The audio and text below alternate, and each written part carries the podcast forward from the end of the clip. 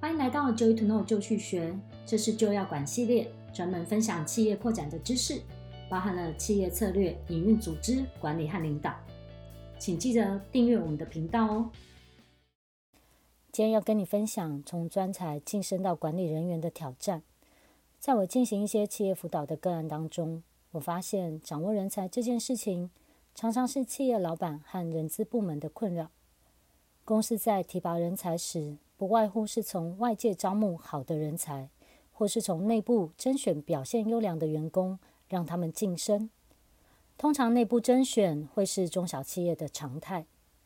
内部甄选很好，因为将要提拔的这位员工已经很熟悉公司的运作方式、公司管理的文化、公司内部作业、公司的要求等等，他相对是容易上手的一位主管候选人。然而，问题常常会是在这位员工被晋升为主管之后，恼人的状况才会开始发生。为什么呢？这位员工的确很优秀，他在负责任的领域里面表现得很好。然而，如果他是一位专才，例如像是一位优秀的工程师，或是厉害的厨师、美感很强的设计师，或是顶尖业务等等，他的优秀通常是表现在把事情完成的领域。而不是把人管好的领域，而这个把事情完成的领域是他一直以来熟悉做的领域和范围。他有很丰富的知识，还有很多年的经验，所以他可以很快速的将那个领域的工作做得很好。但是把人管好的这个领域对他而言，可能就是一个新的领域了。这是他之前从来不需要放注意力的地方，也从来不需要处理的区域。那么他的表现能力就不一定了。所以在晋升的过程中，如果没有提供相对完善的培训计划，很容易就会有老板期待落差的状况。他会很主观地认为，为什么这位员工他没有自己本来想的那么优秀呢？甚至于会因为这个刚晋升的主管，因为没有把下属管好，导致更多的问题，让老板反而对他开始感到失望了。而这位刚晋升的主管，很容易会不小心就做错事，像是。一只顾着把自己的专业做好，忘了要去指挥下属；